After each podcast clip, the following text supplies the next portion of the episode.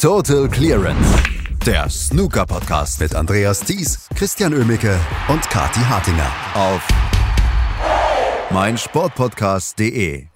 Die Belgian Open im Celtic Manor gehen so langsam in die heiße Phase. Wir sind jetzt an den Tagen angekommen, wo mehrere Runden gespielt wird, es unübersichtlich wird und wir sind an den Tagen angekommen, wo ein bisschen Favoritensterben herrscht. Das war nämlich gestern der Fall und darüber müssen wir reden hier bei Total Clearance auf meinsportpodcast.de und dazu begrüßen Christian Oemicke und Kathi Hartinger euch gerne und ja, erstmal guten Morgen, Kathi.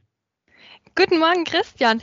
Ja, wir müssen ja bei den Welsh Open auch über den Austragungsort sprechen, wieder das Celtic Manor. Also ich meine, das ist ja ein Traum von einem Hotel. Alle fühlen sich da wohl, die SpielerInnen, die SchiedsrichterInnen, alle sind begeistert und das sieht aber auch aus wie aus so einer Postkarte. Und ich finde, das ist das passende Stichwort für den gestrigen Tag, denn da waren so viele schöne einzelne Momente dabei im Snooker.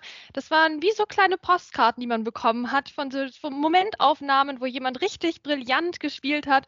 Und ähm, eine Postkarte kam von Lukas Kleckers, oder? Ja, ähm, ist die Frage, ne? ob man dafür wirklich eine Postkarte. Man will ja immer nicht relativieren. Ne? Man muss das mitnehmen, was geht. Gestern Lukas Kleckers gegen Ronnie O'Sullivan. Da erinnern wir uns an ein tolles Century, was er mal gespielt hat, als die beiden zum ersten Mal aufeinander getroffen sind. Aber ich denke mir halt immer, diese Matches sind super toll. Das ist äh, super geil. Zum Beispiel ähm, Simon Lichtenbergs Match gegen Ding Junhui vor China-Publikum, dass er ja nur so knapp äh, und unglücklich, äh, also wo, wo, er, wo er Ding Junhui äh, hat er ihn geschlagen? Ich glaube, er hat ihn, hat ihn sogar geschlagen. Ne? Ähm, das war, das sind tolle Matches, die man mitnehmen kann. Aber das sind für mich halt nicht die entscheidenden Matches, um auf der Main Tour zu bleiben. Ne? Da geht es halt nicht um äh, wirklich die, die brillanten Weltranglistenpunkte. Da geht es nicht um das Kräftemessen mit denen, mit äh, denen ich mich eigentlich messen muss, um auf der Tour zu bleiben. Ähm, insofern finde ich das super, dass Lukas gestern zwei Frames gewonnen hat, aber die entscheidenden Wochen kommen jetzt erst für ihn und äh, ich weiß nicht, wie du das siehst, aber vielleicht sehe ich das ein bisschen zu eng. Nee, da würde ich 100% zustimmen. Also man hatte ja auch teilweise in der deutschen Snooker-Community das Gefühl, als würde Lukas Kleckers als Favorit in dieses Match gegen Ronnie O'Sullivan gehen. Ähm, es ist ja super schön, dass wir jemanden zu mitfiebern haben und ich finde, da zeigt sich das auch immer, ähm, gerade in solchen Matches, na, ne, wie wichtig das auch ist für Snooker Deutschland, dass wir eben mehrere Profis im Moment sogar auf der Tour haben. Aber gleichzeitig gilt natürlich, Lukas Kleckers war nicht der Favorit. Lukas Kleckers, und das meine ich mit der Postkarte, hatte eben so seinen Moment in diesem Turnier und den gönne ich ihm von Herzen. Frames 2 und 3 gegen Ronnie O'Sullivan. Er hätte in Frame 1 auch schon eine Chance gehabt, hat sie nicht perfekt genutzt. Ronnie O'Sullivan holte sich diesen Frame, aber dann kam die Phase des Lukas Kleckers, der aus seiner jeweils einzigen Chance im Frame erst einen 73er und dann einen 75er Break gemacht hatte. Also das war der Moment von Lukas Kleckers und sowas kann ja auch Energie geben für die Wochen, die kommen, aber das stimmt, wenn du halt immer nur gegen, gegen die Top, Top, Top-Spieler deine Top-Leistung auf den Tisch bringst und die dann halt aber nicht reicht, weil für viele reicht das gegen Ronnie O'Sullivan trotzdem nicht. Das müssen wir dem Lukas nicht vorwerfen dann hast du halt ein Problem, wenn du gegen gleichwertige Gegner in der Weltrangliste spielst. Ne? Und das, das haben wir die Saison schon gesehen. Und da müsstest du halt da auch mal einen 73er und 75er Break recht flüssig runterspielen mit einer durchschnittlichen Stoßzeit immerhin von unter 30 Sekunden. Ja, und da müsstest du da mal den Tisch dominieren. Lieber vier Frames gegen jemanden auf Ranglistenposition 70, anstatt zwei Frames gegen Ronnie O'Sullivan. Genau, das, äh, genau das war das. Also ich würde es gar nicht relativieren. Es war ein super Match gestern von Lukas Kleckers, also ein absoluter Achtungserfolg. Aber das sind eben nicht die Matches, wo es für ihn um die Wurst geht, wo es ähm, einfach wichtig ist, dass er präsent ist. Ähm, und noch kurz zu äh, Simon. Ich meinte das Match, wo er äh, dann sein Fast-Comeback hatte. Ähm, ich glaube, er hat es mit 5 zu 6 dann verloren gegen äh, Ding Junhui. Aber das war ähm, ein Match, was äh, richtig Spaß gemacht hat.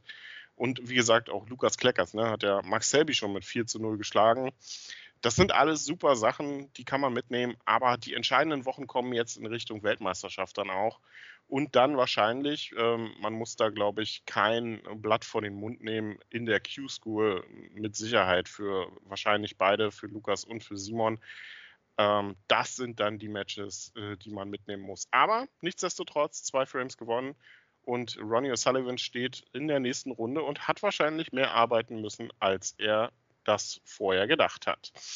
So ging es auch einigen anderen Akteuren mit ein bisschen mehr arbeiten, vor allem am Abend, kommen wir gleich zu. Aber ähm, erstmal noch zur, zum Beenden der ersten Hauptrunde war es ja dann, die gestern Vormittag und Nachmittag gespielt wurde. Cameron Wilson hatte keine Probleme, 4 zu 0 gegen Li Hang. Und Cameron Wilson ist ja jemand, der sehr solide in der Topspitze mitspielt, aber jetzt schon eine ganze Weile auf den Titel wartet. Er sagt selber, er ist sehr geduldig, aber sind die Fans noch geduldig mit ihm? Ja, das ist eine gute Frage, ne? Also, ich bin langsam nicht mehr so geduldig. Der Kyle Wilson, der muss jetzt mal wieder ein bisschen äh, bisschen Trophäen holen, oder? Also, das ist schon eine ganze Weile her. Gut, man muss ihm jetzt lassen, wir spielen auch nicht mehr ganz so oft die Championship League, ne? Das ist natürlich was, was ihm da durchaus, äh, nicht entgegenkommt. Gleichzeitig na, müsste der jetzt das echt mal in was Zählbares auch ummünzen, was er da macht. Ich meine, dass der super Snooker spielt, das zeigt seine Weltranglistenposition. Der ist beständig immer gut dabei bei den Turnieren, macht selten dumme Fehler. Aber ich habe so ein bisschen Angst, dass aus dem, ja, so ein Sean Murphy wird. Ich meine, der hat immer einmal den WM-Titel geholt. Aber dann so jemand, der, den man halt im Viertelfinale sieht, mal im Halbfinale, aber doch selten mit den Trophäen. Ah, oder so jemand wie Mark Allen. Eben, also wir haben ja auch, oder Barry Hawkins, ne? Wir haben ja durchaus Leute eben auch unter den Topspielern, die jetzt nicht regelmäßig Trophäen sich holen. Und das möchte Kyle Wilson doch hoffentlich nicht werden. Also er sieht gut aus die Woche, aber gibt doch einige, die eben auch gut aussehen. Also er ist nicht, und zwar bei Weitem nicht der Top, Top, Top-Favorit auf den Titel. Mal schauen, wie es weitergeht. Ähm, Zhang Ander hat äh, mit äh, 4 zu 2, nein, das war noch vom Vortag. Graham Dodd hat mit 4 zu 1 gegen Jamie Clark gewonnen. Matthew Stevens 4 zu 2 gegen Lüning. Also gestern war ein deutlich besserer Tag für die walisischen Lokalmatadoren auch. Ryan Day 4 zu 1 gegen Jack Shurty und es gab dann gleich am Nachmittag auch noch die erste Überraschung. Ähm, naja, Überraschung in Anführungsstrichen. Wenn man jetzt Stuart Binghams Leistungen der letzten Monate sieht, ist es vielleicht gar nicht mehr so überraschend, aber gegen Elliot Slesser kann man eigentlich mal einen Sieg einplanen. Also der Elliot Slesser ist auch jemand, der diese Saison oder auch schon letzte mal wirklich seine Momente hat. Ne? Also wir wissen alle, dass das ein brandgefährlicher Spieler ist, der sich manchmal echt seltsam in den sozialen Medien äußert. Ähm, und er hat jetzt hier gegen Stuart Bingham gut mitgehalten, hat ihn outgescored und dann den Entscheidungsframe gewonnen.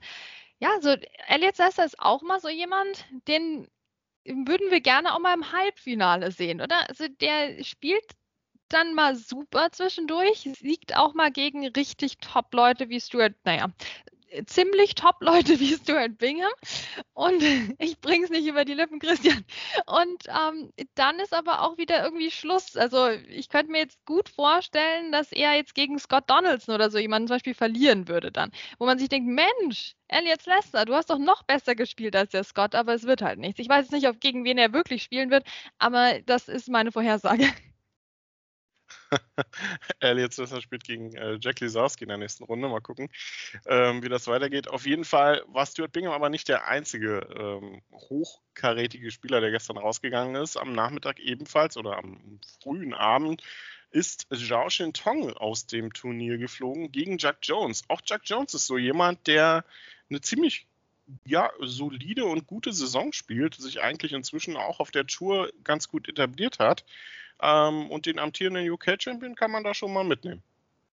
Ja, und den German Masters Champion ne? in, in Personalunion. Super Leistung von Jack Jones. Ja, also an den haben wir auch schon hingeredet in dieser Saison. Von wegen, Mensch, macht auch was aus deinen Chancen. Wir erinnern uns an Spiele gegen Topspieler, die er eigentlich hätte gewinnen müssen. Ähm, ja, guter Mann, gut unterwegs. Gilt ein bisschen dasselbe wie bei Elliot Lester, ne? Wäre vielleicht natürlich noch eine größere Überraschung, aber auch hier, Jack Jones, den möchten wir mal im Viertelfinale sehen, den möchten wir mal im Halbfinale sehen. Der soll mal seinen Lauf durchziehen. Ja, mal gucken, ob er das, äh, ob er das tut. Ähm, einfacher werden die Aufgaben für ihn nicht. Hossein Rafael ist sein nächster Gegner. Ähm, Sean Murphy gewann mit 4 zu 1 gegen Anthony Hamilton, hat dabei im letzten Frame das Maximum verpasst, ähm, hat leider die letzte rote verschossen. Ansonsten sehr unterhaltsames Match, sehr gutes ähm, Snooker von Sean Murphy kommt ja leider auch nicht mehr allzu häufig vor in der letzten Zeit. Ricky Warden 4-1 setzt seinen Aufwärtstrend fort gegen Noppon Sein Kam, Yan Bingtao, klares 4-0 gegen Zhao Jianbo, auch Barry Hawkins ohne Probleme weiter 4-1 gegen Ashley Carty. Und Mark Selby ist ähm, mit einem, ja, wieder etwas frühen Niederlage aus diesem Turnier rausgegangen. Aber ich muss sagen, dass gestern, da konnte er nicht wirklich was tun gegen er hat eigentlich phasenweise richtig stark gespielt. Ähm, wenn ich so die Frames, ja, zwei noch in Klammern und dann drei bis fünf ähm, mir in Erinnerung rufe. Aber Liam Highfield war immer genau dann da, wenn es um die entscheidenden Situationen ging. Also das war von Liam Highfield ein bärenstarkes Match. Dem scheint die Luft da an der walisischen, äh, an, am walisischen Teil wirklich gut zu bekommen. Also, das war eine Leistung von dem ein Kracher. Das war auch ein super gutes Match. Hat richtig Spaß gemacht, sich das anzuschauen. Also auch wieder was für die Freunde von Mark Selby, wenn er offensiver spielt. Aber wir hatten auch tolle taktische Duelle, vor allem in diesem Entscheidungsframe. Ähm, ja, Mark Selby eigentlich mit, mit super Breakbuilding, bis auf den zweiten Frame, wo halt die 65 nicht gereicht hat, um den Frame zu gewinnen. Ähm, Liam Highfield seinerseits hat aber wirklich gut dagegen gehalten, hat sich eher die knappen Frames geholt und dann gegen Ende Ende aber auch richtig das Scoring ausgepackt. Der Entscheidungsframe war absolut kurios und ich finde, den hätte eigentlich keiner verlieren dürfen. War ein bisschen schade. Äh, Max, also erst haben sie einen Re-Rack gebraucht, weil sie sich festgespielt hatten. Dann im zweiten Durchgang hatte Mark Selby einen 40er Break gespielt, hat dann die Stellung verloren, musste aussteigen. Dann hätten sie fast nochmal einen Re-Rack gebraucht eigentlich, aber das ging dann natürlich schwer, weil Mark Selby eben schon 40 Punkte hatte. Ähm, es, es folgte ein tolles Safety-Duell eigentlich und Mark Selby hatte eine schwierige Aufgabe dahingestellt bekommen von Liam, Highfield, spielte eigentlich auch eine, eine tolle, einen tollen Weg da raus. Es hat eigentlich perfekt gepasst, aber dann ist ihm der Spielball doch gefallen. Ähm, und somit hatte dann Liam Highfield wieder Chancen. Es ging dann hin und her. Free Balls gab es noch, aber Liam Highfield war doch immer ein Ticken, Ticken besser als Mark Selby in dieser taktischen äh, Geschichte da. Aber das ist natürlich ein echtes Ausrufezeichen für Liam Highfield, also Respekt davor. Ähm, und dann hatte er sich irgendwann seine Chance erarbeitet und machte dann 92 Punkte. Ja, und dann war dieses Match gelaufen. Mark Selby dann irgendwo der unglückliche Verlierer gestern. Aber es war ein Traum von einem Snooker-Match. Absolut. Und ähm, mich würde jetzt aber auch nicht wundern, wenn Liam Highfield in der nächsten Runde dann gegen einen Amateur, gegen Michael White, einfach mal rausgeht aus dem Turnier. Das wäre dann irgendwie äh, ja, so ganz typisch, finde ich. Am Abend ging es dann los mit der zweiten Runde und da gab es erstmal ein paar klare Siege. Nee Robertson ohne Probleme 4-1 gegen Graham Dodd, Matthew Stevens 4-0 gegen Mitchell Mann, Scott Donaldson 4-1 gegen Kurt Mefflin, der also seine Mark Williams Leistung nicht wiederholen konnte und Jimmy Robertson 4 2 gegen Fergal O'Brien. Danach dann noch Zhang Ander, der ähm, Yuan Sijun mit 4 2 geschlagen hat. Und dann gab es noch drei Matches, über die wir kurz noch reden können, die nicht ganz so liefen, wie man das vielleicht erwartet hat. Zum einen, Ali Carter hat John Higgins geschlagen. Das muss für Carter ja doch mal ähm, ein kleiner Achtungserfolg sein, denn John Higgins einer der Spieler der Saison bisher. Und vom Scoring her kann man da wirklich nicht viel meckern. Ähm, man redet ja nicht mehr allzu häufig positiv über Ali Carter. Ja, und wir bleiben einfach am Tisch. Dann können wir dann nämlich gestern wirklich positiv über ihn sprechen. Und das sei ihm auch gegönnt. John Higgins, was denn da los? Also der hat doch auch fantastisch gespielt in den ersten beiden Runden jetzt hier. Was macht der denn? Also das ist eine fehlende Konstanz bei John Higgins, die wir doch seit ja, so 15 Jahren nicht mehr gesehen haben. Also das hat mich schon sehr überrascht, was da gestern passiert ist. Aber Ali Carter, ich meine, das war dann auch wieder nicht so überraschend. Also hat erstmal die 141 rausgehauen im, ersten, im zweiten Frame, nachdem er den ersten verloren hatte, der gegen klaren John Higgins. Ähm, dann ging es weiter mit zwei ordentlichen Breaks. Dann kam nochmal John Higgins mit der 99, konnte eben noch ein bisschen das dagegenhalten, aber dann ja Alicata mit der 87 und der 81. Also das war ein sehr scoring geprägtes Match einfach. Ähm, und Alicata hatte da einen Lauf und den hat er mitgenommen. So ist auch wieder halt eine seiner Qualitäten. Ne? Der hat in Frame 2 gesehen, Mensch, heute geht bei mir was, da, da läuft was und dann verbeißt er sich da rein und dann lässt er sich das auch von John Higgins nicht mehr nehmen. John Higgins hat in drei Frames keine Punkte gesammelt. Also eine echte Ausrufezeichenleistung von Alicata. Und und ähm, John Higgins könnte jetzt vielleicht auch mal ein bisschen eben eine Pause brauchen da an diesem schönen Hotel. Vielleicht bleibt er noch ein paar Tage. Nächster Gegner für Ali Carter ist Scott Donaldson. Weiter im Turnier dabei ist Judd Trump. Der hat gegen CJ Hui aber die erwarteten Probleme bekommen. Ähm, CJ Hui ähm, spielte auch so ein bisschen nicht ganz den, äh, den, den gewöhnlichen, den, den nach vorne gerichteten Hurra-Stil, sondern wirklich sehr ähm, Matchplay bezogen am Tisch auch. Und das hat ja Trump, hatte ich das Gefühl, so ein bisschen aus der Konzentration gebracht. Also der musste sich ganz schön strecken und das ja auch mit seiner nicht ganz so herausragenden Form, die er in der letzten Zeit hat, um das Match mit 4 zu 2 dann irgendwie über die Bühne zu bringen. Irgendwie ist echt ein gutes Stichwort. Also die beiden letzten Frames vor allem waren sehr, sehr knapp, Frame 5 und Frame 6.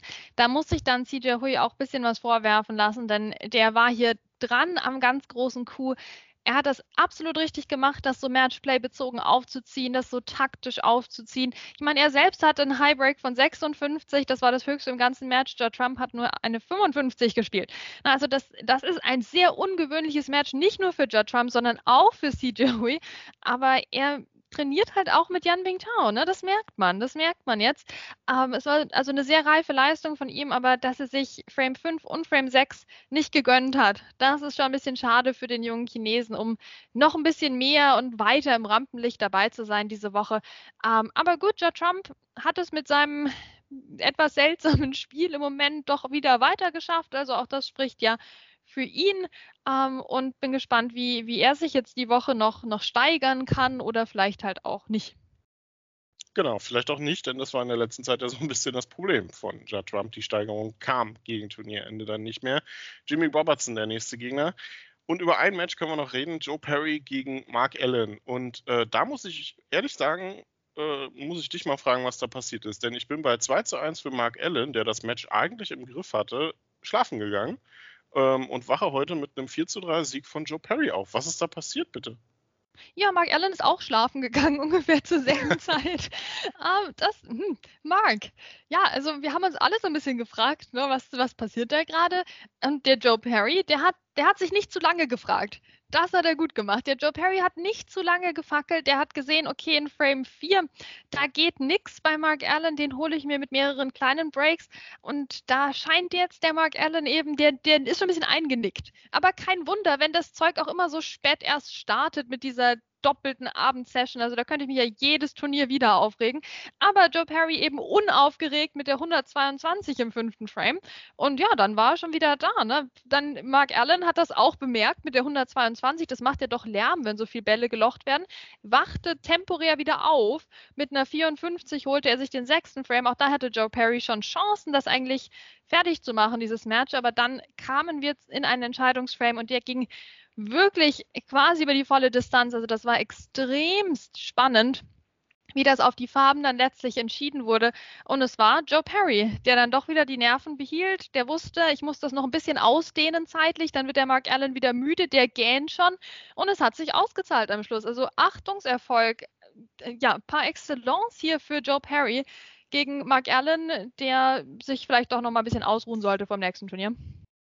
Heute dann wieder zwei Runden im Celtic Manor, die gespielt werden. Ab 14 Uhr geht die zweite Runde zu Ende. Am Abend dann ab 20 Uhr wird das Achtelfinale gespielt heute. Also wir werden heute die Spieleranzahl insgesamt auf acht reduzieren. Am Nachmittag Hossein Wafai gegen Jack Jones, Ryan Day gegen Sean Murphy, Ronnie O'Sullivan mit einem Freilos in der nächsten Runde gegen Ding Junhui, Yan Bing Tao gegen äh, Ricky Walden. Danach dann Barry Hawkins gegen Ben Woolaston, Matthew Selt gegen Kevin Wilson, Jack Lisowski gegen Elliot Slesser und Michael White gegen Liam Highfield. Und ab 20 Uhr, wie gesagt, dann das Achtelfinale. Also die Spieler, die heute gewinnen, müssen dann gleich nochmal ran. Und wir werden das Ganze morgen für euch dann hier natürlich wie gewohnt bei Tote Clearance auf mein Sportpodcast.de zusammenfassen. Schatz, ich bin neu verliebt. Was? Das ist er. Aber das ist ein Auto. Ja, eben. Mit ihm habe ich alles richtig gemacht. Wunschauto einfach kaufen, verkaufen oder leasen. Bei Autoscout24. Alles richtig gemacht. Total Clearance. Der Snooker-Podcast mit Andreas Thies und Christian Ömicke auf meinsportpodcast.de. Schatz, ich bin neu verliebt. Was? Drüben. Das ist er. Aber das ist ein Auto. Ja, eben. Mit ihm habe ich alles richtig gemacht. Wunschauto einfach kaufen, verkaufen oder leasen. Bei Autoscout24. Alles richtig gemacht.